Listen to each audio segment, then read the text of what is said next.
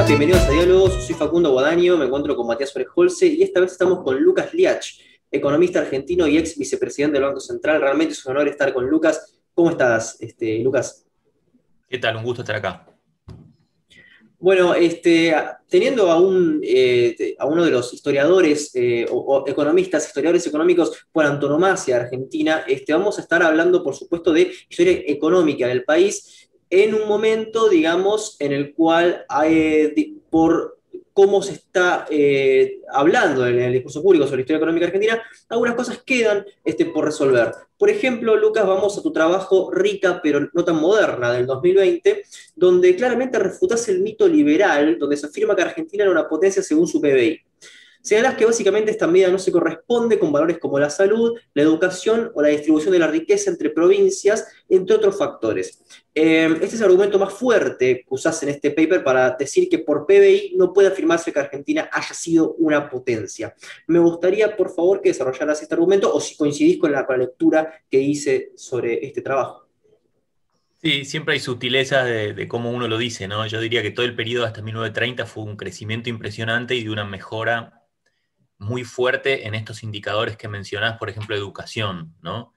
Ahora, cuando sacás la foto de 19, digo 1930 por decir el momento eh, donde golpea la depresión y de alguna manera empieza un, estancamiento relativo de Argentina frente a otros países, em, decía, cuando sacás la foto en 1930 o 1928 para agarrar año previo a, la crisis, porque en el 29 ya es un año más crítico, em, todavía, por ejemplo, en niveles, si bien en niveles de PBI Argentina está en el, en el club de los más ricos, siempre hablando per cápita, ¿no? Tampoco, porque por ahí pensar potencia te habla de como que es una economía enorme, digo, en el per cápita estás en los 10 más, más altos a nivel de, países de Europa Occidental, cuando vos miras temas como, como salud, eh, perdón, como educación, salud es más difícil, em, no, no, estás a ese nivel, o sea, estás un poquito más abajo. Y otra variable que miro también que me parece relevante, relevante para Argentina es el tema de la desigualdad regional, ¿no? También es un país donde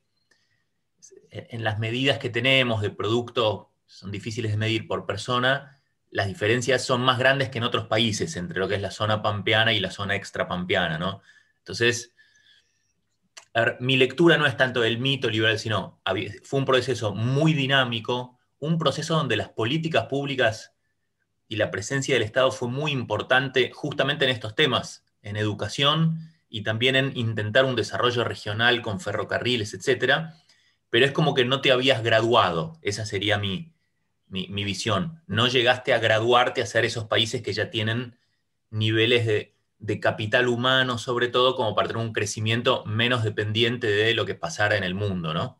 Pero entonces, ¿qué fue? Digamos, como una especie de, país que estuvo ahí accidentalmente, porque si aumentamos la población como realmente fue, vemos que el, eh, modelo agroexportador eh, se quiebra rápidamente. Entonces, este, ¿cuál, ¿cuál fue el problema ahí? Este, digamos, una, industria eh, básicamente primaria, o ¿cuál fue, cuál fue el problema, digamos, con el modelo? Porque, de nuevo, si aumentara la población como efectivamente pasó, este, y quitas eh, las rentas de, esas materias primas, tenés una crisis fenomenal como pasó en el 29. Así que eso también es un indicador de que no era un país este, rico o desarrollado. De nuevo, a ver, de nuevo, es como un poco el, cómo usamos las palabras. Digamos, ¿cuál fue el problema? Ante todo te diría, Argentina en 1870 era un páramo, un, un desierto, como decían Alberti, o sea, un lugar que no existía básicamente no existía, era muy, en las Américas era un lugar muy marginal incluso, mucho más marginal que, otros países, incluso países andinos. Entonces, es un proceso hiperdinámico con mucha inmigración, donde en la ciudad de Buenos Aires la mitad de la población era extranjera, es decir, es el momento donde se construye la Argentina económicamente. Creo que la economía, la economía argentina se multiplica por 17 veces entre 1870 y 1930. O sea, entonces, después podemos decir, bueno, había debilidades en esto, pero ¿qué quiero decir? No, no. Me parece un poco, quiero aclarar, digo, es un proceso que es para valorarlo, digamos, es cuando se formó la Argentina, ¿no?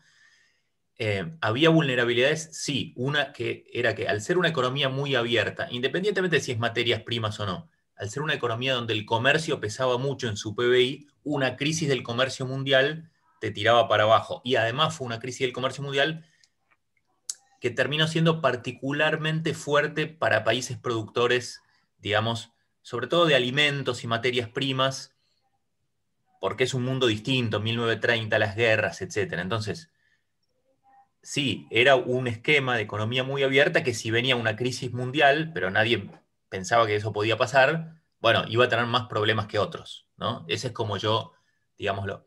Ahora, ¿Esto es por no tener industria o por una política antiindustrial? No, o sea, fueron, Argentina era un país muy proteccionista en aquella época, yo lo estudié para mi, tesis de doctorado, Roca es un tipo que dice él, yo soy proteccionista en 1881, eh, se construyen industrias tipo elaboración de materias primas tipo vino, azúcar, de mucha industrialización sustitutiva, con mucho, digamos, eh, peso de, los intereses de, las regiones, pero también en Buenos Aires, digamos. Eh, Fernando Rocky estudió en su libro este Chimeneas en el Desierto, la industrialización pre, eh, Gran Depresión, y bueno, muchas de las empresas que conocemos, desde Quilmes a Bagley, etcétera, son de aquella época previa, ¿no? Entonces, digamos, Sí, la historia ocurre y a veces pasan cosas desafortunadas. La Gran Depresión fue una de un país que creo que tuvo muchos, cosas, muchos elementos favorables hasta, hasta los años 20, ¿no? Incluyendo la democratización, que me parece también importante. O sea, un país que, que logra pasar de una república, digamos, oligárquica, como quiera llamarlo, a una democracia, sacando que no votaban las mujeres, completa, digamos, ¿no? En los años 20 para poner un, matiz ¿no? a lo que decía Facundo en tu libro, junto a Herchunov, El ciclo de la ilusión y el desencanto, eh, se menciona que, bueno, para las luces del centenario de la Revolución de Mayo, es decir, 1910 más o menos, eh, se mostraba a una Argentina distinta, ¿no? Con un nivel de ingreso por habitante superior al de Francia y cercano al de Alemania. Así que eh, para esas épocas sí se puede hablar de, de, un progreso bastante relevante, ¿no? De una nación tan joven, sobre todo. Absolutamente. Pero sin duda el tema que mencionaba por ahí Facundo e, es un tema, esto de, la distribución del ingreso. A ver, la torta se agrandó muchísimo y para simplificarlo mucho, ¿no? ¿Quién, quién, quién ganó?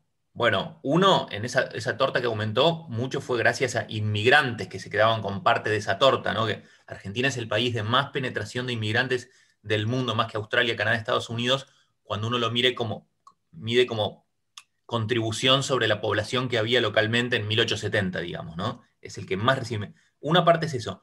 Otra, es cierto que obviamente los dueños de la tierra, digamos, se beneficiaron mucho por esta integración a los mercados mundiales. Esto es así, digamos, ¿no? Para Argentina el hecho de, digamos, mi, visión es que hay un hecho que es más decisivo para Argentina que, eh, que para otros países, que es justamente el ferrocarril. ¿Por qué? Porque Argentina tiene una revolución básicamente agrícola, es decir, se convierte de ganadera agrícola la provincia de Buenos Aires y otras. Eso solo es posible con el ferrocarril, por un tema de costo de transporte. Las vacas caminan, ¿no? y los gauchos las, trasladaban, pero, pero el trigo no camina y es muy pesado. En la vieja tecnología no podía haber agricultura de exportación. Entonces, tenés esta región hiperfértil que son las pampas argentinas, que solo se pueden poner a producir cuando aparece esta tecnología maravillosa que es el ferrocarril. Y obviamente, quienes eran los dueños de esa tierra en ese momento, que no necesariamente eran los que las habían recibido del Estado, hubo mucho comercio de tierra siempre y familias que compraron en 1870 y después llegó el ferrocarril en 1882 y, son los que compraron Bitcoin, digamos, por así decirlo, temprano, ¿no?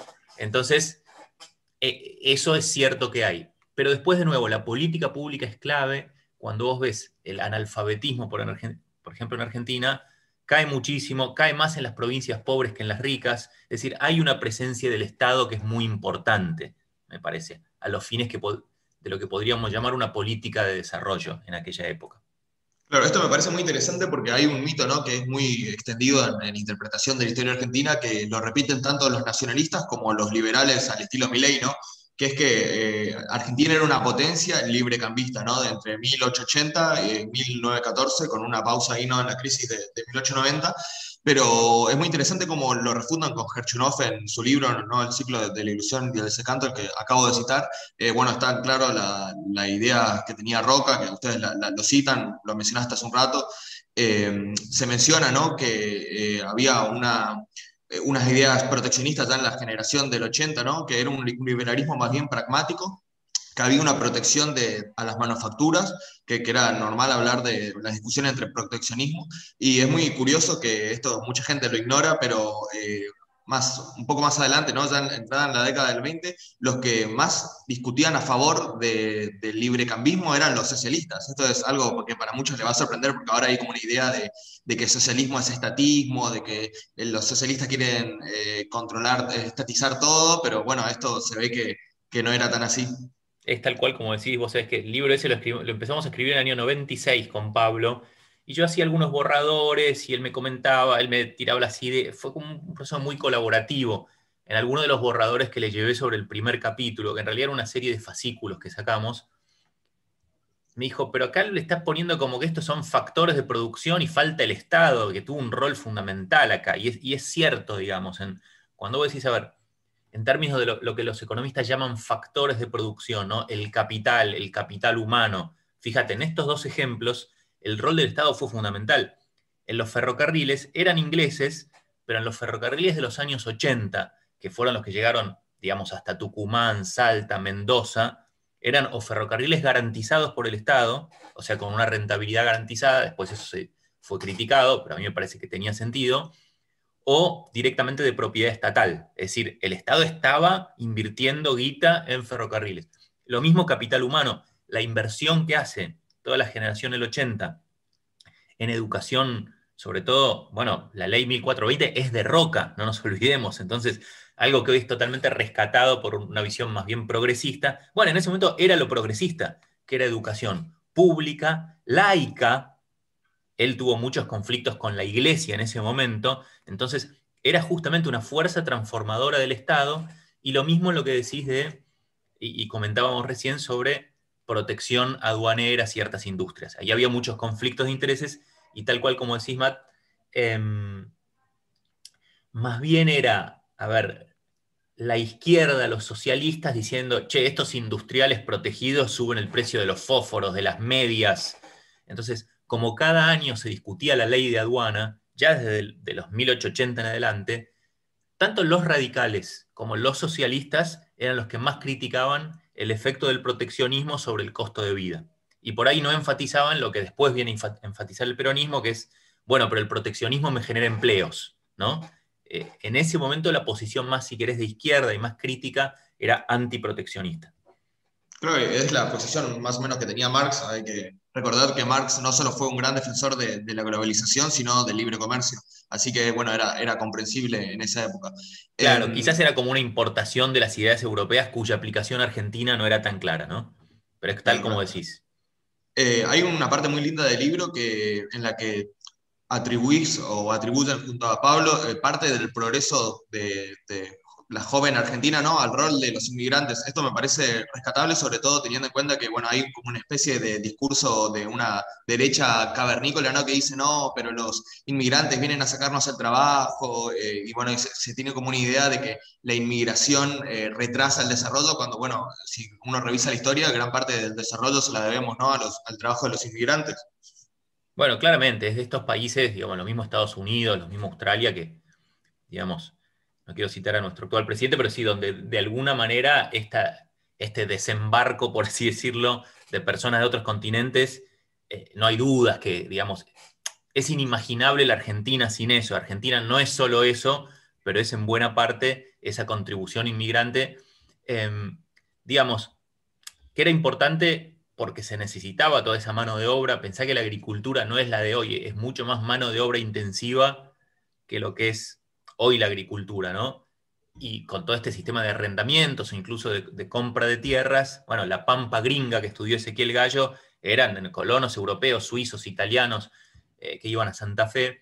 Em, entonces, es como, es casi inimaginable la Argentina sin ese componente. Ahora, uno puede hacerse la pregunta que justamente Gerchunofi em, se le ha hecho en, algún trabajo con, em, con Torre, sobre, bueno, si uno compara, hay países como Australia o Estados Unidos que empezaron a poner obstáculos a la inmigración antes que Argentina, de hecho, no puso en general, ¿no?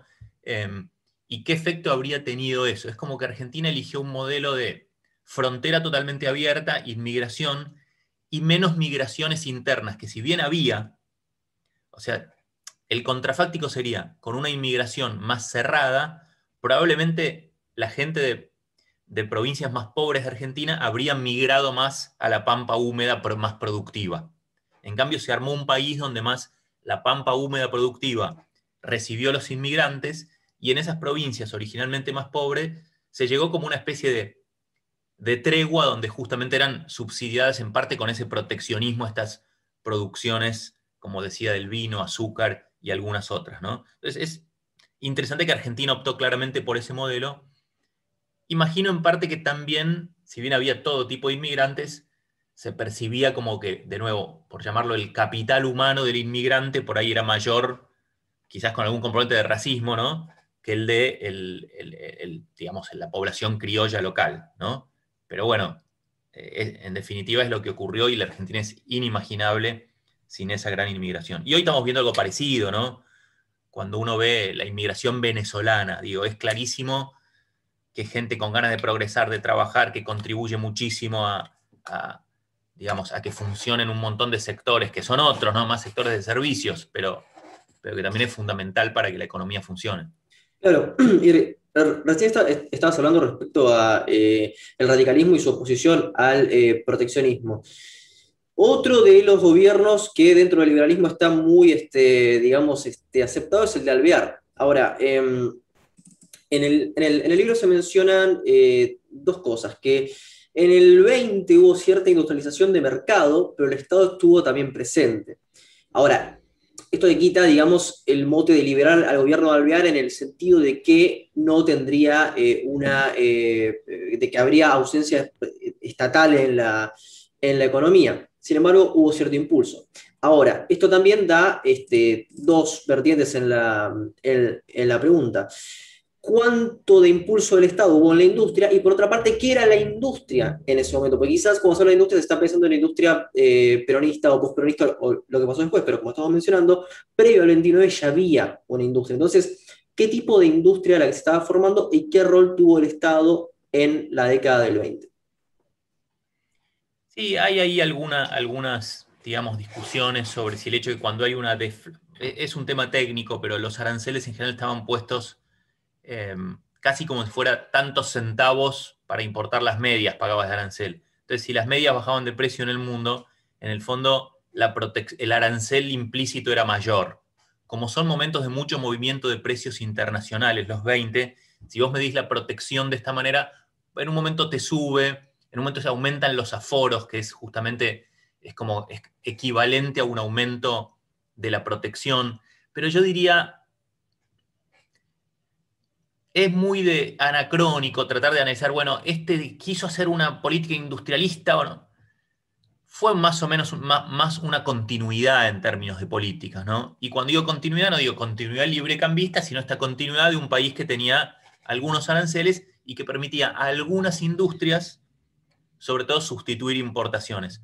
No había una industria exportadora, ¿no? O por lo menos no lo había de manera relevante.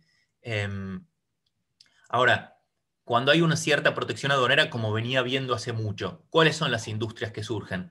Bueno, sí, son industrias de menor complejidad y sobre todo si, si lo que hacen es elaborar recursos naturales o, digamos, eh, que se producen localmente de manera más barata que en el mundo, vas a tener más chances de que ocurra. Entonces, que la industria alimenticia, seguramente había muchos alimentos y bebidas que se producían en la Argentina, algunos textiles seguramente no de tan alta calidad, otras cuestiones más específicamente protegidas, ¿no? Digo, como digo, bebidas, tenés claramente el vino.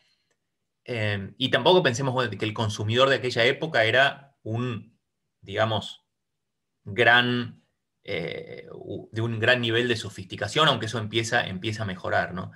Tenés de repente, creo que hay alguno, ya Ford de alguna manera empieza a armar algo acá en los años 20, pero muy tipo ensamblaje, ¿no?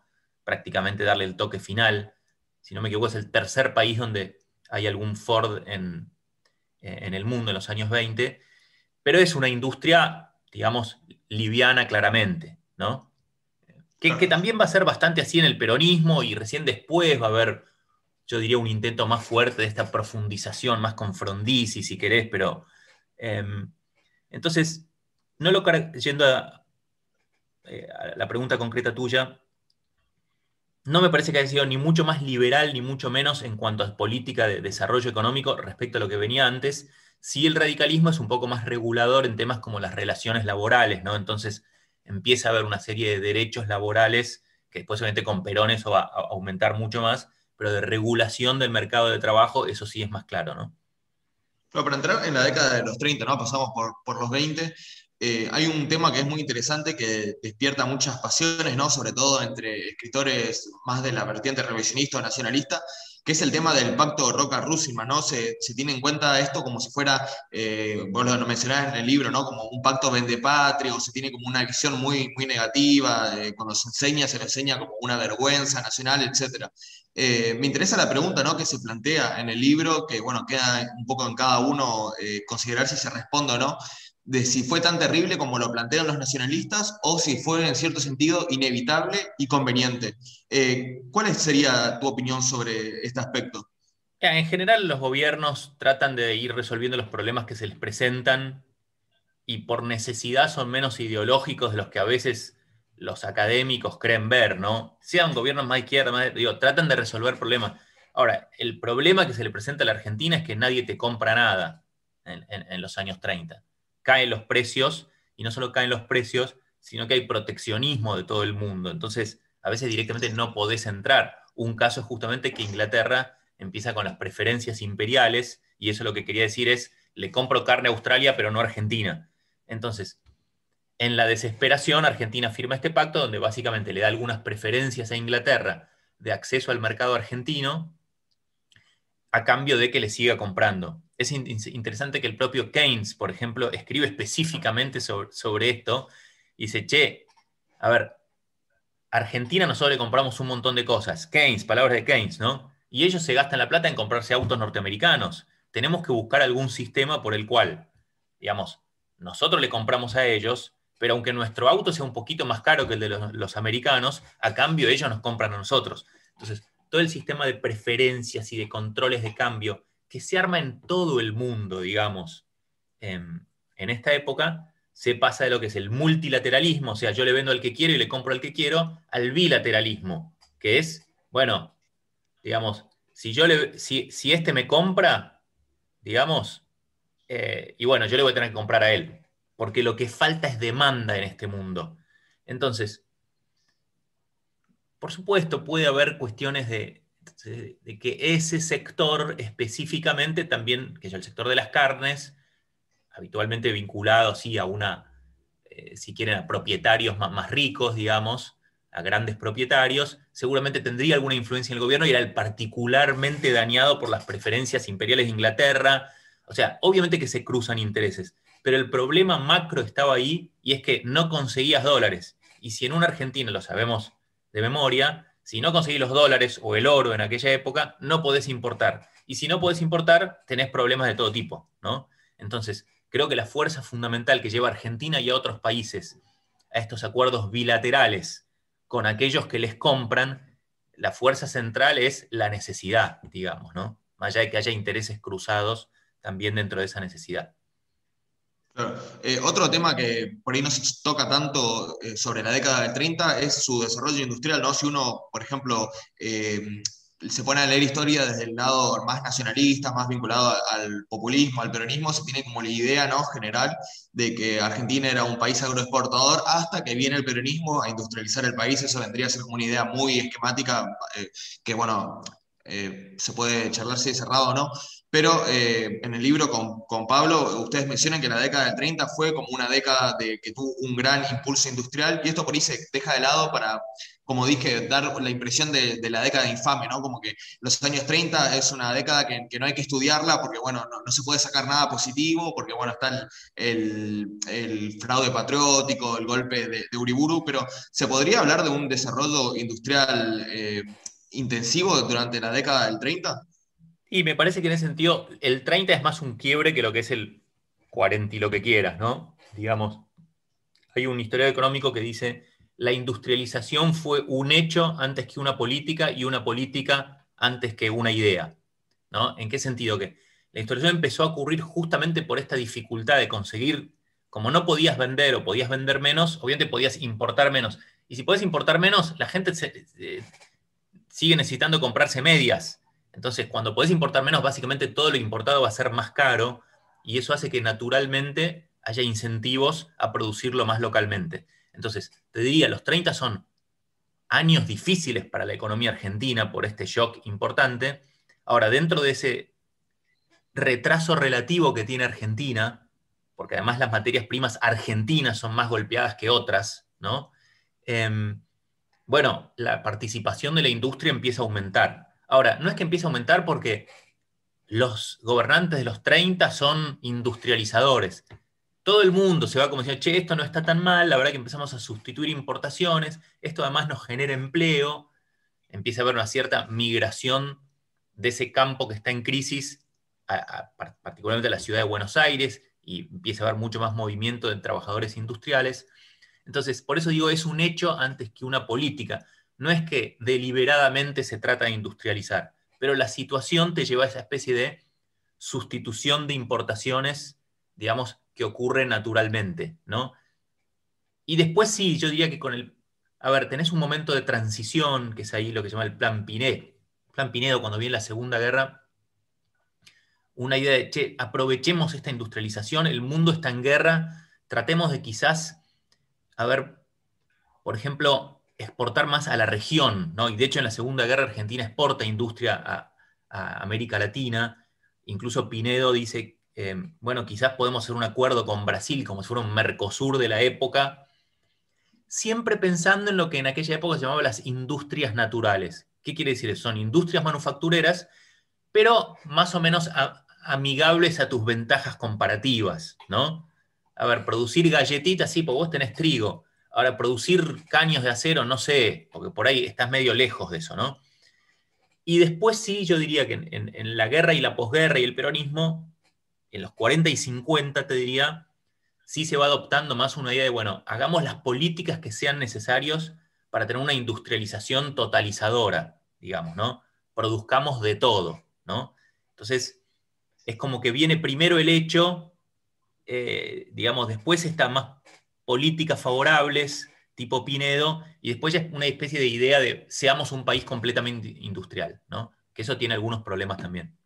Claro. Eh, bueno, acá mencionaste el Plan Pinedo, quiero recomendar el trabajo de tu padre, ¿no? De, Juan José Dach, que es los papers sobre el Plan Pinedo, son muy interesantes. Y bueno, ya que hablamos eh, del trabajo de tu padre, hay un economista muy importante en esta época de la Argentina, que fue eh, Alejandro Bunge, sobre el que tu padre escribió y recopiló artículos, pero hay otro economista que me parece fundamental, sobre todo que estamos hablando, ¿no? Década del 30 y posteriormente también tuvo una un protagonismo muy, muy relevante, es eh, Raúl Previch. Me interesaría que comentes con unas palabras sobre lo que fue el trabajo de Raúl Previch, cómo, cómo lo evaluarías, cómo, cómo lo discutirías hoy en día, ¿no? Eh, sobre todo teniendo en cuenta que es un personaje que aparece mucho en, el libro que, escribieron con, con y es un personaje que, bueno, en este programa lo, lo mencionamos varias veces. Recuerdo que, que, le pregunté la opinión que tenía sobre este economista a Domingo Cavallo y eh, tuvo una opinión muy favorable sobre, de, Raúl y todo lo que fue la CEPAL, eh, solo que cuestionó eh, la influencia que tuvo como inspiración en políticas populistas. Pero bueno, me gustaría que, Lucas comentes un poco cómo fue, cómo evaluás el trabajo de, de Previch.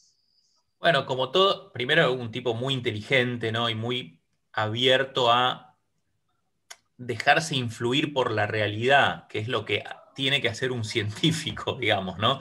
No casarse con una idea y mantenerla en todo momento, sino, bueno, ver cómo reacciona la realidad. Entonces, creo que es, a ver, tiene como dos dimensiones o dos temas de gran interés, entre otros por ahí, ¿no? Uno es toda la cuestión de la discusión macroeconómica, el corto plazo, la política monetaria, las devaluaciones. Entonces, como él participa de la política monetaria de principios de los años 30, es como que en su pensamiento se va convirtiendo de un pensamiento tipo patrón oro, ¿no? la moneda fija frente al oro, a lo que es bancos centrales activos y contracíclicos.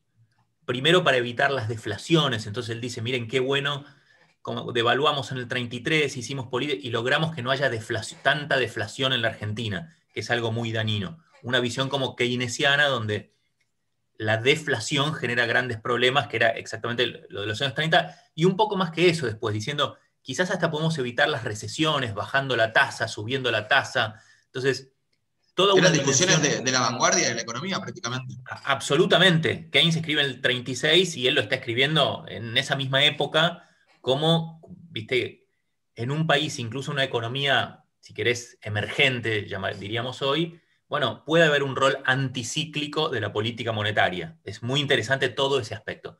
Y después el aspecto más conocido es toda su visión, llamémoslo, de políticas del desarrollo en justamente economías en desarrollo o economías que hoy llamaríamos emergentes, donde su pensamiento también va cambiando, ¿no? Y donde sí es cierto que la CEPAL al principio es como muy pro industrialización, después va viendo los límites que tiene y el propio Previs, digamos, va viendo también la dificultad que se puede generar, sobre todo vinculado a la escasez de divisas, o sea, el hecho de que si armas una industrialización que depende mucho de insumos importados y en el proceso castigás mucho las exportaciones, tenés un problema de oferta y demanda de dólares, llamémoslo así, ¿no? Entonces, Previs tempranamente se da cuenta que tenés que estimular también las exportaciones para que de alguna manera el modelo funcione, ¿no? Que, entonces me parece un tipo, sobre todo, le valoro ser difícilmente catalogable.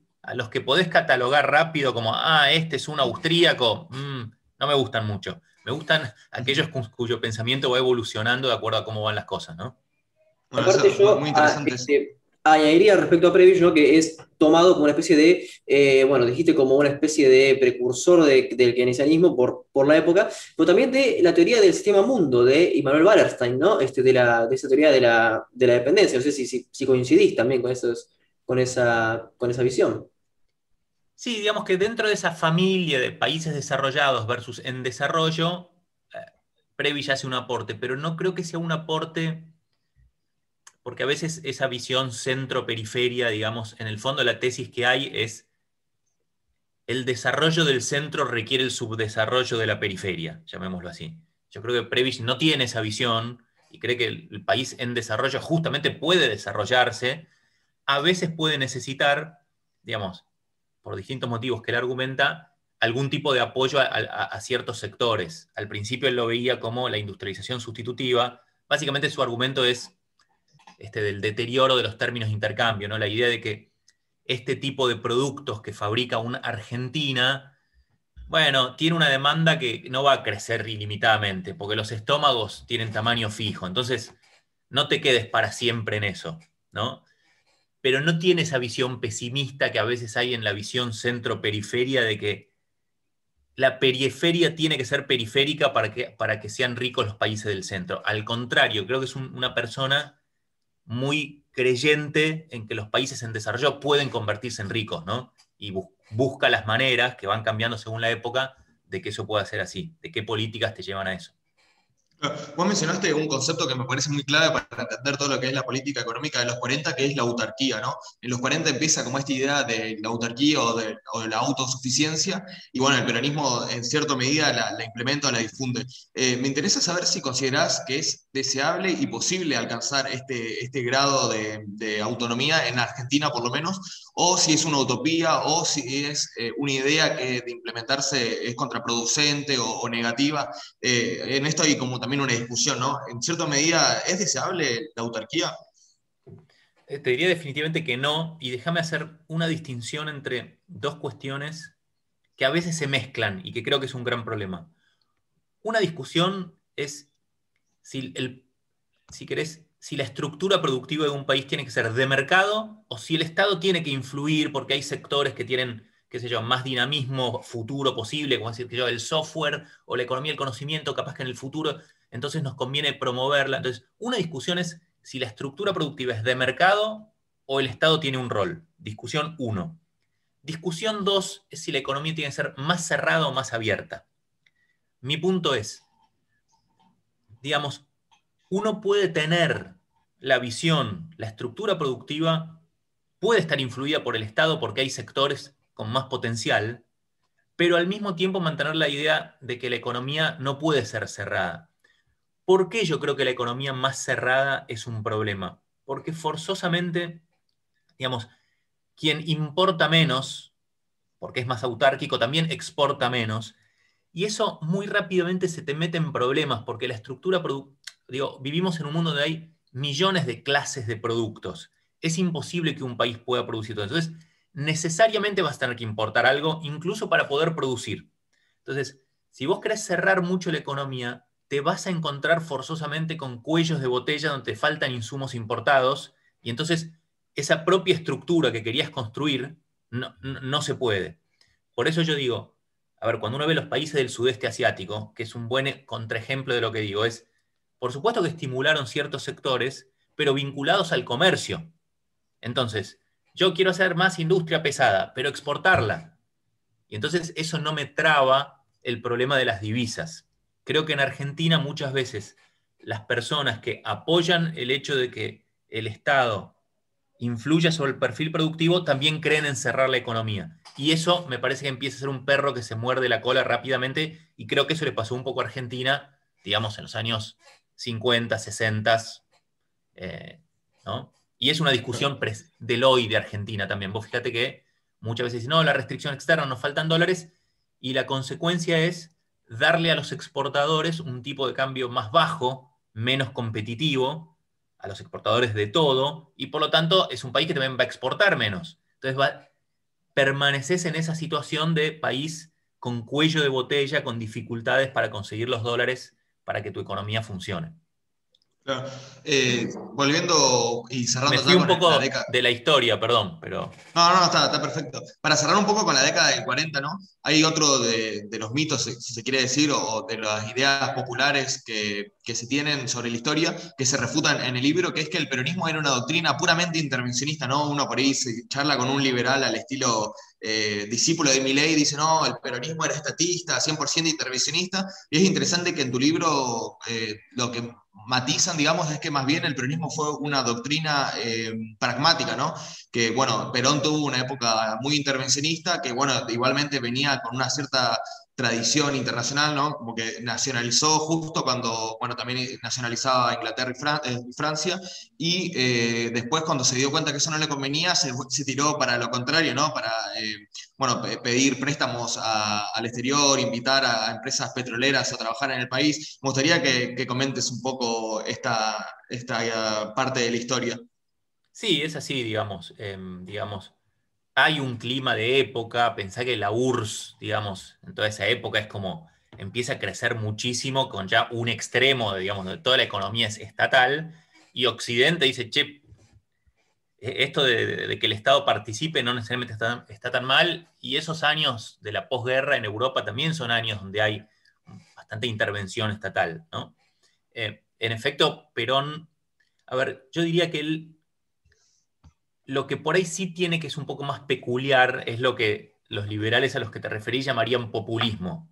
¿A qué me refiero con, en una definición concreta de esto? Con, bueno, él se lo decía en una carta a un, presidente chileno, usted dele al pueblo, dele, dele más, dele más, dele más. Entonces, sí es cierto que hubo una política como muy expansiva, ¿no? Muy de dar aumento de salarios, etcétera, que se chocó contra, bueno, lo de siempre, ¿no? No me alcanzan los dólares para importar y se chocó con una tasa de inflación alta. Y entonces ahí Perón va virando hacia un plan de estabilización muy fuerte en el 52, que incluye congelar los salarios por dos años. Eso te diría en lo del corto plazo, es como que él pasa de una cosa más populista a una cosa, si quieres, un poco más ortodoxa. Y sí se da cuenta que, digamos, para lidiar con este problema externo de Argentina necesitas inversiones eh, extranjeras. Entonces va virando su discurso a una cosa más balanceada pero que en el fondo no tiene grandes resultados, en parte porque, bueno, el 55 ya lo sacan, digamos, ¿no? Pero yo diría que el desarrollismo que viene después con Ford es un poco eso, una, cosa de, bueno, realmente necesitamos para que esto funcione que vengan dólares frescos a invertir, si no, digamos, nos trabamos en, que esta industria necesita demasiadas divisas y no puede crecer la economía, ¿no? Claro, justamente hablando de la industria, eh, mencionan en el libro algo que es muy interesante. Dice que, bueno, si tomamos en cuenta ¿no? el periodo del peronismo, con un, poco, tres años más, ¿no? hasta el 58, eh, se, se, dice que la performance industrial argentina fue peor que la de Brasil, pero eh, comparativamente favorable con Chile y México. ¿no? Se dice que la industrialización durante el peronismo fue un éxito parcial, esto es muy interesante, y que, eh, bueno, el problema de la industrialización peronista fue que no llegaba a ser eh, lo suficientemente eficiente como para fomentar la exportación. Esto, bueno, Sebrelli lo comenta también en, su crítica al peronismo, dice que el peronismo, más que una industrialización, fue como el fomento de pequeños talleres que, bueno, no, no llegaban a competir eficientemente. Esto es muy interesante porque, bueno, generalmente se tiene la idea de que el peronismo fue como la... Eh, se, idealiza en cierta medida, ¿no? La industrialización del peronismo.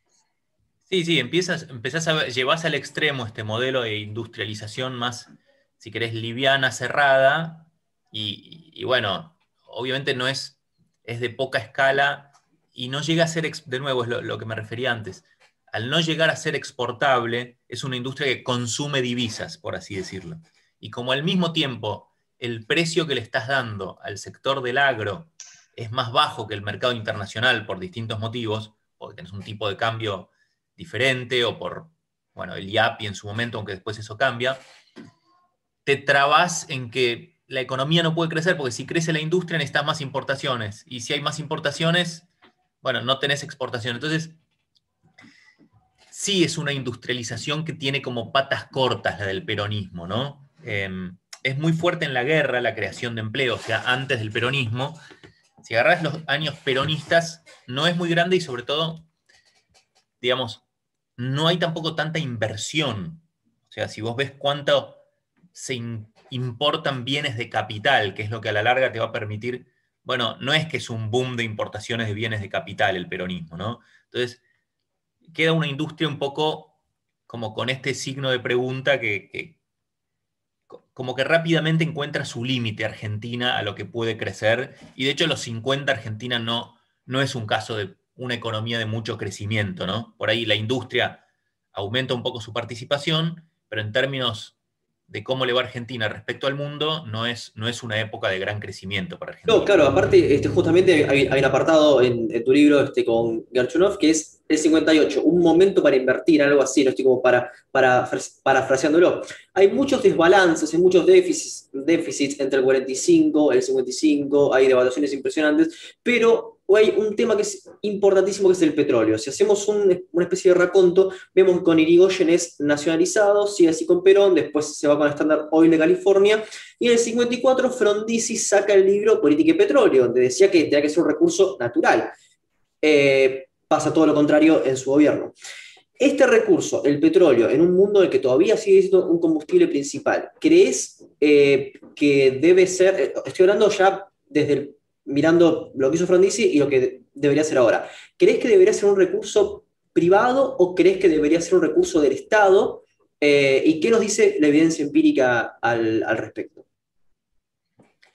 Mira, creo que no, hay que ser ideológico en esto, ¿no? Creo que obviamente el Estado no es bueno para explotar petróleo, para, para hacer, digamos, no, no tiene una ventaja comparativa el Estado en tener una empresa que explote petróleo. Ahora, eso no quiere decir que no obtenga parte de las rentas del petróleo. Esa es una discusión, que cuál es la tasa impositiva, querés cobrarle al petróleo, la tasa impositiva general o una tasa impositiva más alta. Obviamente esto también, digamos, si vos decís, mira, esta área petrolera la pongo en una licitación, lo que te paguen por la licitación va a depender de cuál es la tasa impositiva que tenés para el petróleo. Entonces, eh, no, yo creo que, que, digamos, hoy con la tecnología que requiere, digamos, la explotación minera o, petrolera, me parece mejor que esté en manos privadas y que en todo caso haya una, una parte de la renta que, se la quede de Estado, ¿no? Em, y de hecho, digamos, los dos únicos momentos donde Argentina consigue autoabastecimiento de petróleo, hablando de la posguerra para acá, son Frondizi, justamente cuando hay inversiones privadas en petróleo, y los 90, después durante el kirchnerismo se empieza a perder. En los dos casos, ¿por qué? Y porque se dan muchos incentivos a empresas extranjeras, como quiso hacer Perón con la California, pero no pudo o, no tuvo tiempo. Se da incentivos, obviamente esos pagan sus impuestos, pagan sus regalías y es redituable producirlos. Creo que no, digamos, no, e, e, el Estado argentino no es bueno para tener empresas en general y creo que es superior un esquema donde la producción es privada y en todo caso la manera como se apropia el Estado de, digamos, de esas rentas es, son los impuestos, ¿no? Bueno, hay, un gobierno del cual no se habla mucho, efectivamente, eh, en, general, y por, porque es muy corto, que es el de Ilia, pero siendo un artículo de Vázquez del 94, eh, es curioso porque Ilia intenta adoptar una política monetarista, eh, es una economía en crecimiento, según, según desarrollo industrial y del agro, pero aún así poca capacidad para dominar la inflación. Ahora, en este artículo lo que se, lo que se señala es que en Ilia habría como una especie de innovación en el crawling peg, ¿no? que fue la, política que se adoptó en esa época. Em, quisiera saber cuánto hay de cierto en esto para vos, de que eh, el, gobierno de Ilia, Argentina, fue innovador en esta materia, y este, cómo fue la política inflacionaria eh, respecto a este, las restricciones monetarias, etcétera, que hubo en el gobierno de este Arturo Ilia.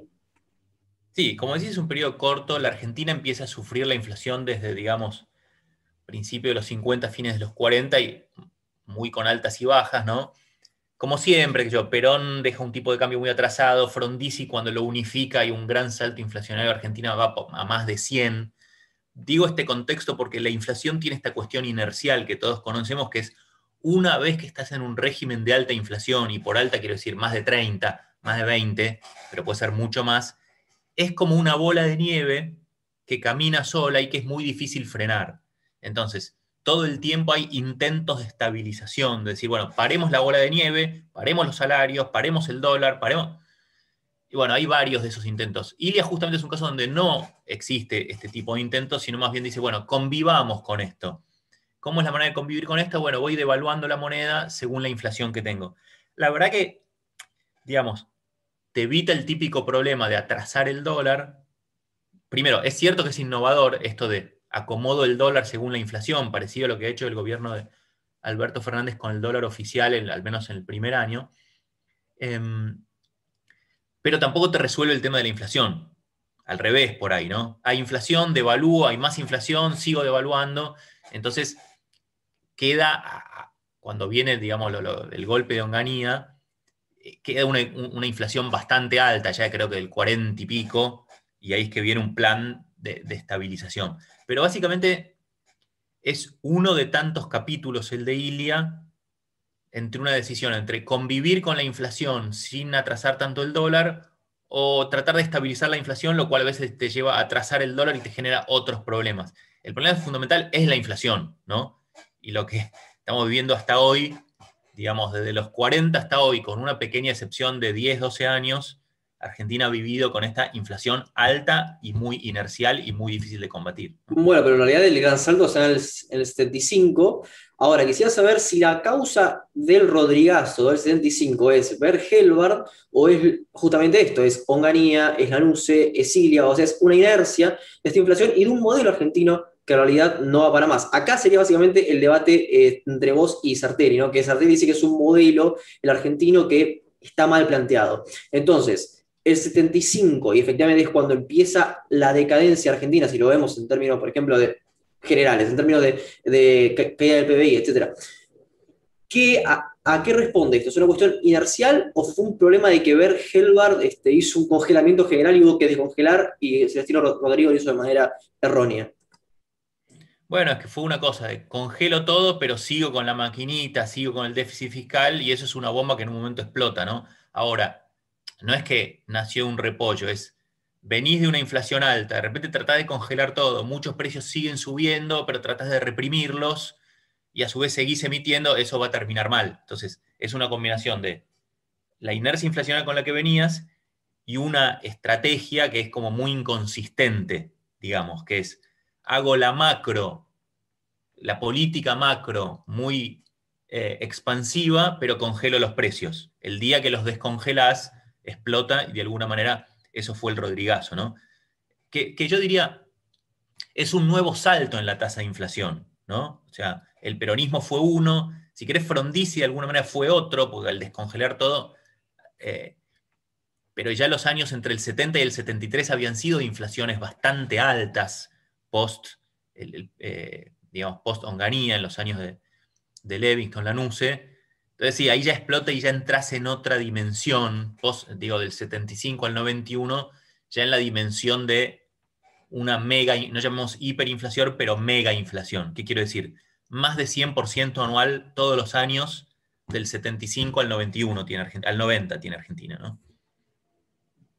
A ver, en ese sentido, este, aparece en tela de juicio, hablaste de los 90, previo a esto, en los 70, aparece el concepto ya flotando de neoliberalismo, ¿no? Lo que pasa en Chile eh, y, en otras economías, de aceptar, eh, digamos, políticas liberales o ortodoxas en un mundo este, más globalizado eh, o, con más énfasis en el sector financiero o de servicios. Em, me gustaría saber este, si para vos el concepto de neoliberalismo es aplicable este, a Argentina y cuáles, fueron las políticas efectivas que ocurrieron en, los 70, si, hubo una este, apertura o si efectivamente hubo más bien una cuestión pragmática y más bien la historia oficial lo que diría es un esquematismo, ¿no? De que el neoliberalismo apareció en los 70 este, y destruyó, digamos, la industria argentina, etc. Sí, hay como distintas dimensiones de esta etiqueta neoliberalismo que a veces efectivamente es muy simplista, ¿no? Eh, por ejemplo, eh, las empresas siguieron siendo estatales, las empresas de servicios públicos durante, en su mayoría, durante la dictadura, ¿no? Lo que de sí hecho, cambió, hubo, empresas que se estatizaron durante la dictadura. Incluso, exacto. Em, a ver, lo que sí es una novedad es que es un mundo, es esta idea de los movimientos de capitales, digamos, Argentina, como otros países, pasan a, eh, digamos, de una situación de capitales más controlados, como había sido hasta, digamos, hasta el final de Bretton Woods, o hasta el principio de los 70, a muchos movimientos de capitales, eh, dólares que van y vienen, y que en Argentina se suma el condimento local de esta inflación muy alta. Entonces, esa combinación, digamos, es como que nos enfrenta con una economía muy inestable, donde es en esa época que estamos pensando todo el tiempo en el dólar, cuánto está el dólar, subió el dólar, bajó el dólar, sacó la plata, voy la plata, fijo el dólar, digamos. Creo que lo más distintivo, digamos, es esto, esta cuestión de los movimientos de capitales, y es cierto que durante la dictadura hay una apertura comercial al mismo tiempo, ¿no? Que también sería como, serían los dos factores que podríamos llamar liberales en lo económico de la dictadura, ¿no? Movimientos de capitales y una, un movimiento gradual hacia la apertura económica.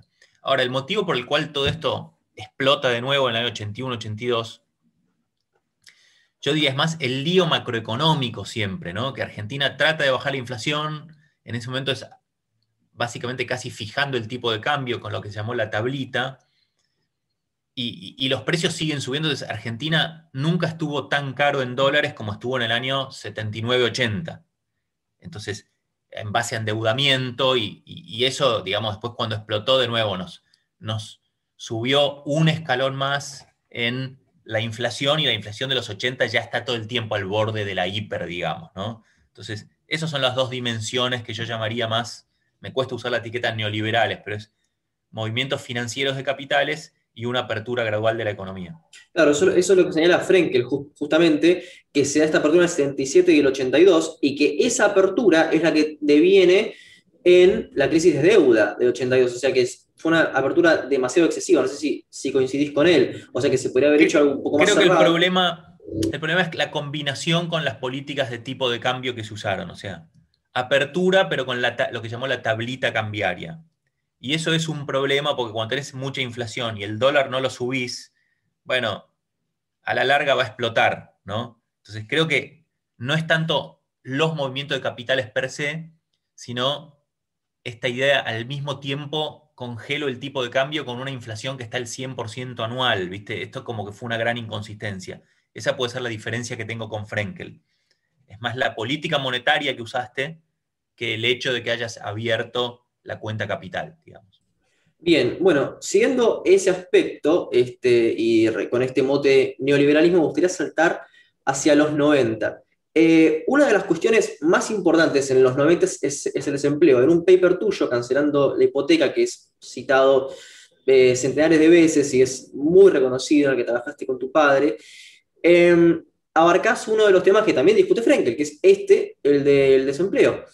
Em, hay muchas hipótesis este, para discutir el desempleo en los 90, pero básicamente lo que vos sostenés es que hay como una especie de, eh, lo voy a poner simplemente, hay un capital humano el cual las privatizaciones después no pueden absorber y que por más que se haya flexibilizado el mercado laboral, esta oferta de trabajo no puede ser absorbida. Ahora, ¿cuál es el causal del desempleo? Porque hay muchas hipótesis en, ese paper y no me termina de, de, quedar claro. Frenkel va a decir que justamente es una globalización un poco asimétrica y que, nos, y que justamente es, esa apertura no permite absorber toda esta oferta laboral.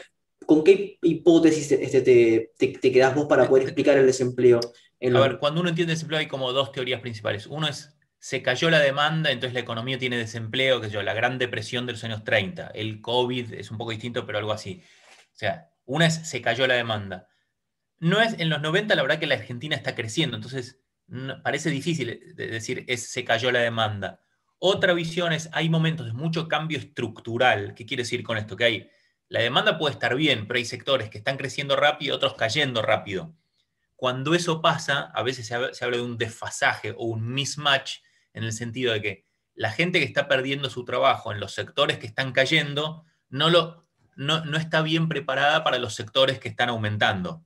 Entonces, a ver, ¿cómo encarna esto en la Argentina en el 90? Y bueno, creo que hay entre mucho, a, mano de obra de empresas privatizadas, etcétera, o mano de obra de estas pequeñas industrias que solo podían existir con una economía muy cerrada, pero cuando la economía se empieza a abrir, bueno, son por ahí industrias de baja productividad o trabajadores de baja productividad en esas industrias.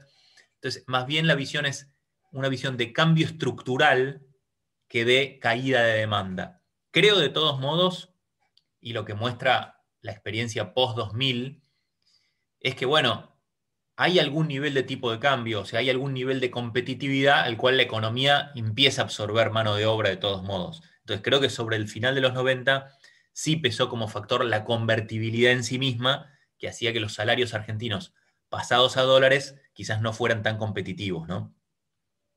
Claro, bueno, pero en ese sentido eh, sería, digamos, verlo en un muy largo plazo, porque en los 90 eh, sigue habiendo desempleo. Entonces, este, el causal para vos es una reforma estructural que em, antes que tenía subempleo o bajo capital humano durante los gobiernos de Alfonsín, ¿cómo? Probablemente tenías, digamos, em, subempleo oculto en, digo, mucha gente en empresas públicas y como te digo, empresas que sufrieron en los 90 por la competencia, eh, eh, digamos, de importaciones. Eso pasó, ¿no? Entonces, de nuevo, uno puede preguntarse, ¿y si hubieras tenido las mismas reformas pero con un tipo de cambio más alto? que eso quiere decir con salarios en dólares más competitivos. ¿Habrías tenido tanto desempleo? No lo sabemos. Es decir, pero está claro que al final del periodo eso empieza a ser un problema y que la Argentina de fines de los 90 el desempleo llega a 18 en el 95, baja a 12 y después vuelve como a 16 o algo por el estilo antes del estallido del 2001. Digo, en esa suba de fines de los 90 sí tienen que ver no factores estructurales, sino factores de la macroeconomía del corto plazo y la dificultad competitiva de la economía argentina. Sí, bueno, considerando en ese sentido el tequila, la crisis asiática, etcétera, este, ¿cuál es, o sea, el, destacamiento argentino es entre el 96 y el 97? ¿Qué políticas más? Porque Roque Fernández estuvo en este, este programa y comentó, sí, la verdad que los subsidios al, desempleo, este, o sea, estaban mal pensados, la verdad que se tenía que haber hecho otras políticas. ¿Cómo crees hoy, viéndolo, que se podría ver, este, porque a ver, ¿cuál es la tesis de este, de este, de este paper? Las reformas estructurales tienen que hacerse cuando hay crecimiento. Eh, pero este crecimiento de Argentina paró, para en el 96, 97. Entonces, este, ¿cuál sería la política para, para alentar el, empleo en ese momento? no, creo que, digamos, al final, de nuevo, seguramente no estoy de acuerdo con lo que decía hace 20 años ese trabajo, pero digo, al final el mundo y América Latina ha demostrado que es mejor tener un sistema de cambio flotante. Entonces, donde hay algún nivel del tipo de cambio que te permite absorber trabajadores, pues decir, che, bueno, a este tipo de cambio ya es suficientemente redituable. Entonces, digamos, para una economía como la Argentina, tener un esquema de tipo de cambio fijo atado al dólar y justamente te impide más hacer reformas, porque, porque cada reforma te cuesta más en el empleo y es más difícil respecto a, una situación de tipo de cambio más flotante, donde si hay una crisis mundial no se cae tanto el empleo, ¿no?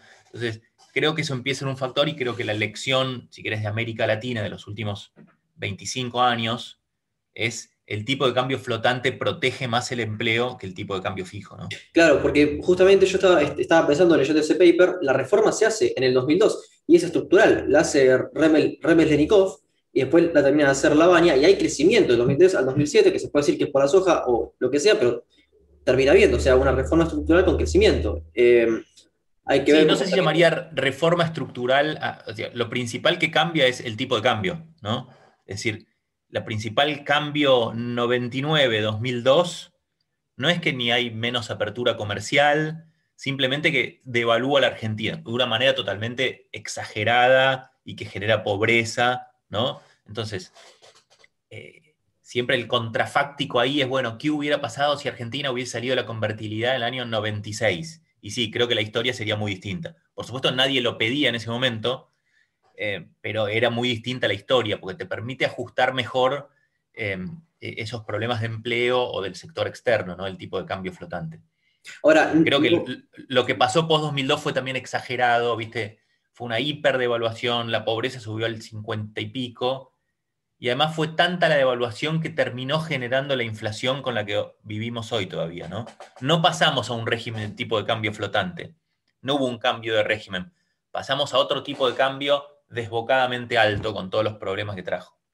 Claro, pero en ese sentido, ¿no, ¿no crees que a partir del kirchnerismo hubo un cambio, este, digamos, de política, por ejemplo, una política más industrialista, de un Estado este, más presente, si se, si se compara respecto a los 90, entonces en ese sentido puedo decir, hubo una reforma, al mismo tiempo hubo, políticas que fueron distintas. Eh, hay, hay que ver cuándo y qué, digamos, acuérdate, la economía argentina empieza a crecer en junio del 2002. Cuando llega el kirchnerismo está creciendo al 10% y la inflación es 2% anualizada el trimestre que Kirchner asume la presidencia. Y eso quiere decir que crece la industria, crece en muchos sectores. ¿no?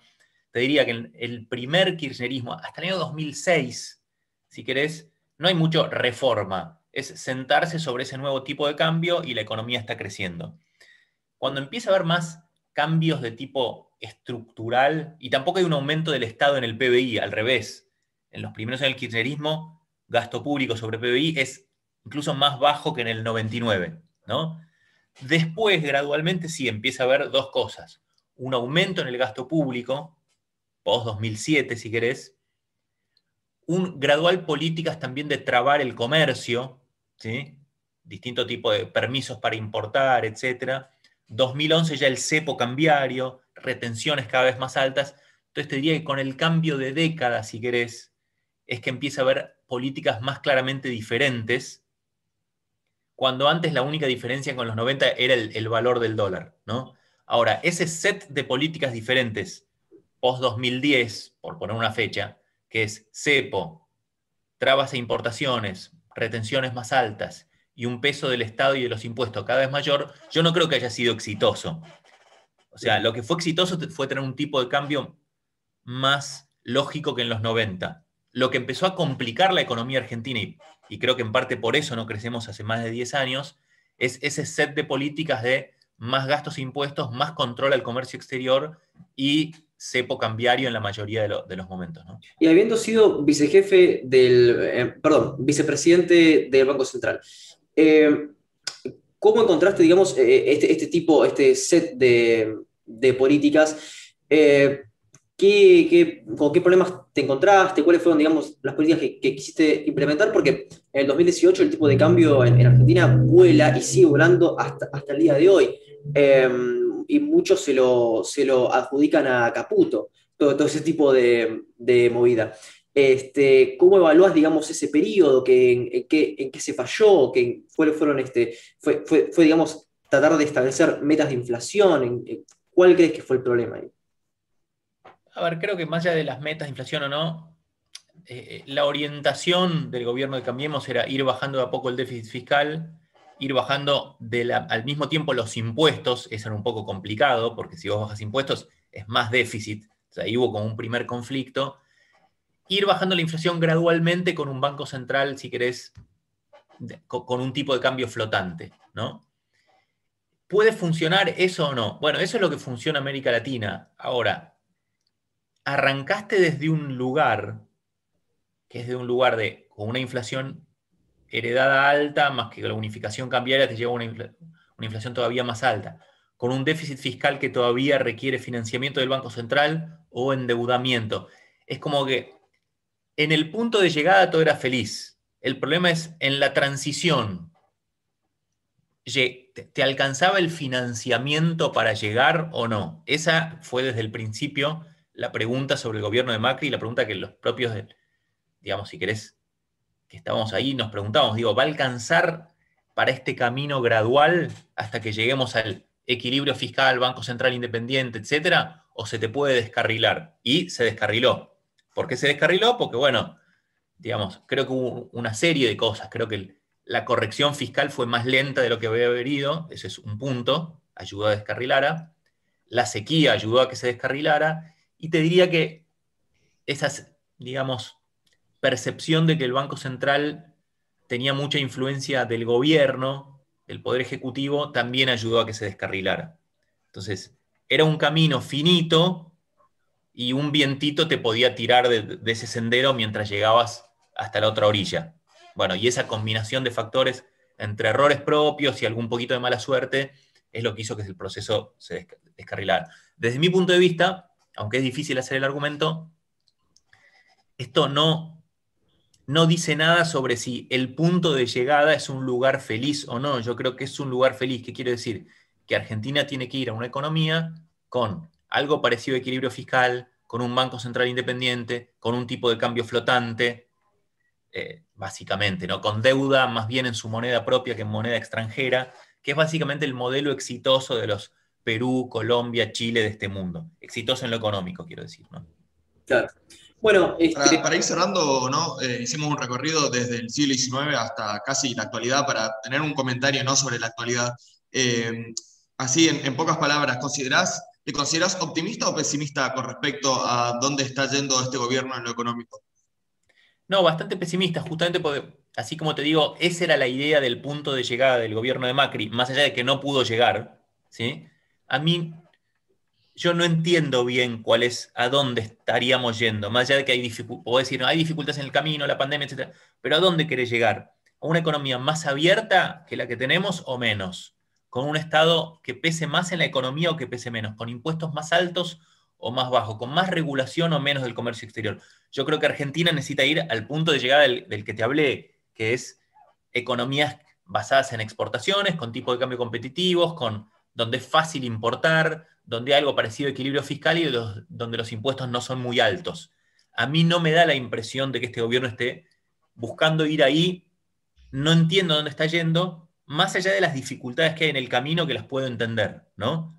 No me queda claro si vamos, cuando vos escuchas a alguien más kirchnerista propiamente, te dice, te habla del Estado presente, de que el Estado y Argentina no puede financiar este nivel de 40 puntos del gasto público en el PBI con impuestos razonables. No lo puede hacer. Entonces, eso es lo que más me complica, más allá de las críticas que pueda tener hoy, que también son importantes. Es decir, a ver, el mercado aerocomercial, ¿por qué lo tenés que destruir? No es bueno tener un, un mercado aerocomercial competitivo, o sea, muchas reformas de la microeconomía que tampoco entiendo la dirección, ¿no? Entonces, Creo que no. Sigo creyendo que Argentina tiene que ir a ese punto de llegada que comentábamos antes. Y creo que es un desafío enorme el camino, porque se están construyendo las mismas trabas que recibimos en 2015. ¿Qué sé yo? El valor real de las tarifas, ¿no? O sea, de nuevo estamos en tarifas cuyo valor real es muy bajo. ¿Cómo se hace con eso? Con déficit fiscal, si las ajustás es un tarifazo. Entonces, se está construyendo de nuevo algo de lo que no es tan fácil salir y lo que no me hace ser muy optimista, francamente.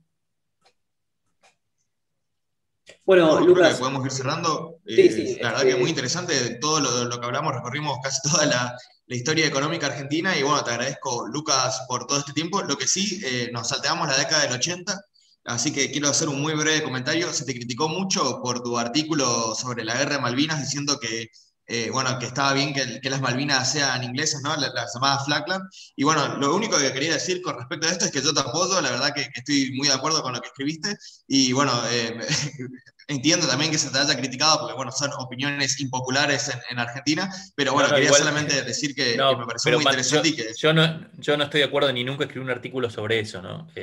Viste cómo es el mundo Twitter, ¿no? Decís una cosa, se distorsiona, una cosa era en broma. No, no, creo que a ver, creo que Argentina, digamos, tiene que tener una relación mucho más amigable con las personas que ahora viven en las Malvinas, ¿no? Me parece que la cuestión de la soberanía es medio imposible de resolver hoy para en cualquier dirección. Entonces, podemos decir, son nuestras, pero eso no quiere decir nada. Y creo que lo único que podemos hacer con eso es tener una, una cosa mucho más colaborativa, más parecida como si las personas que viven ahora en las Islas Malvinas fueran los galeses que vivían en Chubut, digo, no, no los veías como extranjeros o como enemigos, digo, eran... Entonces, mi, visión tiene más que ver con eso, si querés, con cómo es nuestra relación con las personas que viven ahí, pero la cuestión de soberanía me parece que hoy es algo que uno puede declamar, pero que no tiene ningún efecto práctico en ninguno de los sentidos, ¿no? Así que perdón, perdón, por disentir, Matt, pero fui... No, no, igual estoy de acuerdo totalmente con, con, lo que acabas de decir, así que eh, bueno, más allá de eso, no sé, Facundo, si tenés algo más que, aclarar. No, no, que bueno, que, también si, si, si, me, si, me, si medimos por, por PBI, las Islas Malvinas también pueden ser ricas. En, ese sentido. Haciendo sí, sí, son, son, muy ricas, ¿no? Sí, sí. No, creo que sería buenísimo que Argentina tuviera otro tipo de vínculo y que el hecho de que, que digamos, son argentinas no sea un obstáculo para ese vínculo que puede haber de todo tipo, cultural, económico, turístico, digamos, que creo que sería algo mucho más productivo que quedarnos en declamaciones. Bueno, Lucas, eh, ahora... Chicos, les agradezco muchísimo, la verdad, muy interesante, no me esperaba preguntas, casi me puse nervioso porque me parecían difíciles las preguntas, pero... Un examen. sí, sí, claro, me sentí, Lo, que, lo, único que, te pedimos, Lucas, antes pedíamos canciones para terminar por copyright de, de YouTube, lo dejamos de hacer, que recomiendes un libro un libro que te haya marcado, que estés leyendo este, para, todos los que escuchan o ven este programa. Oh, podría haber tantos, pero a riesgo de cipallo, el libro tipo Biblia es siempre sobre la libertad de John Stuart Mill. Ah, On Liberty, sobre la libertad. Un gran, libro. Un liberal progresista, para entender lo que es el liberalismo progresista, digamos, que es lo que fue John Stuart Mill. Bueno, sobre todo teniendo en cuenta que es una gran defensa de la libertad de expresión que se ve en gran parte atacada hoy en día, ¿no? Exactamente, digamos, donde el tipo te pone el ejemplo de Sócrates y Jesucristo, los que los perseguían no eran malos, realmente creían en eso, era fundamental, digamos, Cristo, un tipo que estaba... Y no, no, no, no, no podés perseguir a alguien por sus ideas. Sócrates lo mismo, digamos. Eso es de lo que me recuerdo, lo leí hace mucho tiempo, pero siempre me dejó una gran marca. Es un libro corto, pero creo que valiosísimo. Bueno, muchísimas gracias, Lucas, por todo el tiempo. Y bueno, me alegra que, te haya parecido interesante la entrevista. Y bueno, te, despedimos, te agradecemos una vez más. Y también, bueno, te queremos pedir que si en algún momento te juntabas con, con Gerchunov a tomar un café o algo, le, recomiendes aceptar la, invitación que queremos hacerle al programa, porque bueno, nos gustaría muchísimo tenerlo. Le voy a decir, un abrazo grande, chicos, muchísimas gracias y un gusto, la verdad. Un abrazo.